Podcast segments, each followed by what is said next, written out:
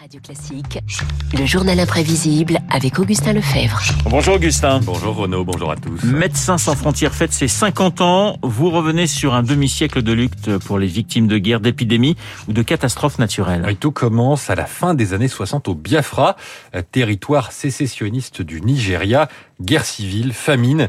De jeunes médecins 68 arts sont envoyés sur place par la Croix-Rouge. Ils sont révoltés par ce qui se passe, prise de conscience. Il faut créer une organisation médicale d'urgence.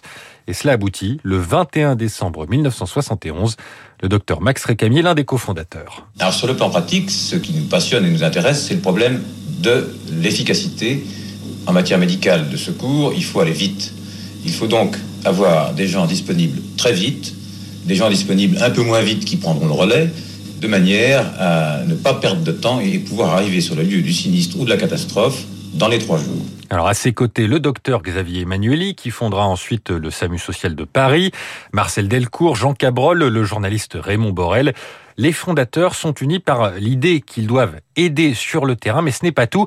Ils sont aussi unis par l'idée qu'il faut alerter l'opinion publique. Patrick Ebrard, cardiologue. À l'époque, nous sommes revenus horrifiés de ce que nous avions vu et nous avons fondé à l'époque ce qu'on appelle le comité contre le génocide au Biafra et nous avons été surpris de l'absence de répercussions. Certes, les gens étaient généreux et donnaient de l'argent pour le Biafra, mais aucun parti politique, aucun idéologue n'était prêt à s'engager sur le terrain de ce problème politique. Une mission euh, politique. Donc il faut dire en fait que les, les French doctors du Biafra, ils avaient signé un document de la Croix-Rouge. Ils s'engageaient à ne rien dire de ce qu'ils avaient vu sur place. Inacceptable pour Bernard Kouchner.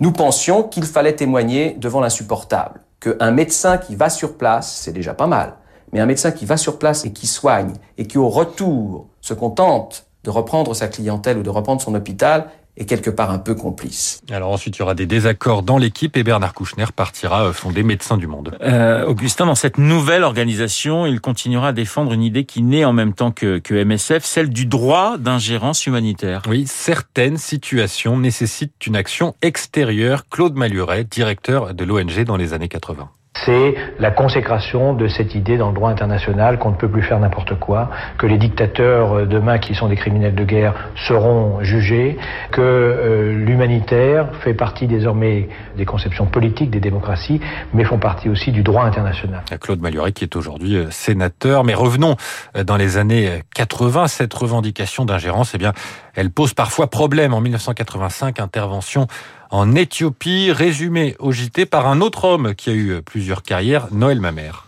Ainsi, le gouvernement éthiopien du colonel Mengistu fait-il en ce moment les pires difficultés aux volontaires de Médecins sans frontières après leur avoir interdit d'installer leur propre camp de secours, il le menace maintenant d'expulsion pure et simple, les accusant de favoriser la cause des rebelles au régime. Autrement dit, pour M. Mengistu, il y aurait des bons et des mauvais affamés. Et ces rapports difficiles avec les autorités entraînent l'ONG à se retirer de plusieurs pays, du Cambodge, du Rwanda.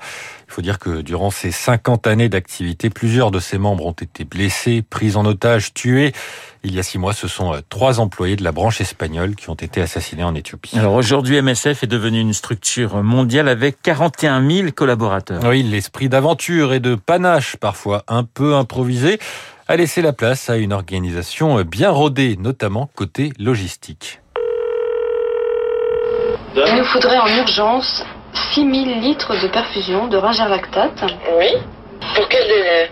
Il nous faudrait ça pour lundi matin. Et tout le matériel est prêt à partir dans de grands entrepôts. Pour les médecins, deux grosses valises contiennent tout ce qu'il faut avoir. Donc avec l'ensemble de ces deux mâles, ça me permet, quand j'interviens en mission, de pouvoir intervenir sur toutes les situations de détresse avec un matériel qui soit pas trop encombrant et qui me permette d'intervenir avec un maximum d'efficacité. MSF euh, possède des 4x4 et même des aéroglisseurs. Mais pour réussir une mission, il faut s'adapter au terrain. Intervention en Afghanistan pendant l'offensive soviétique, après les mâles, les mules. Concrètement, pour éviter les postes soviétiques, nous sommes obligés de passer par les chemins de montagne, de passer une dizaine de cols à 4000 mètres d'altitude pour emporter 2 tonnes de médicaments qui sont transportés par une centaine de mules accompagnés d'une centaine de muletiers. Alors on l'a compris, Augustin MSF est une organisation humanitaire qui a entend peser dans le débat public et qui a su s'organiser. Elle a donc été récompensée pour son action. Oui, nous sommes en 1999. Le prix Nobel de la paix est attribué à une organisation qui soigne dans l'urgence, sans discrimination et en toute indépendance. Médecins sans frontières. Et symbole, c'est une jeune médecin qui va recevoir le prix à Oslo. Et pas question pour MSF de se priver d'une telle exposition médiatique alors qu'elle intervient au même moment en Tchétchénie. Derrière l'aspect très protocolaire, MSF a voulu garder son côté rebelle. Rebelle à toute récupération, à toute allégeance. Sous les vêtements de cérémonie un peu trop neufs de ceux qui n'en portent pas souvent, le t-shirt marqué Grosny. Le terrain, en dépit des robes et des costumes, était présent à chaque seconde. La Tchétchénie après le Rwanda, l'Afghanistan ou l'Éthiopie. Avant la Thaïlande ravagée par un tsunami, l'Afrique de l'Ouest touchée par Ebola ou la France qui doit faire face à la crise migratoire. Pour ses 50 ans, MSF vient de lancer une campagne de communication avec un slogan qui résume toute sa philosophie. Médecins sans frontières, là où ça fait mal.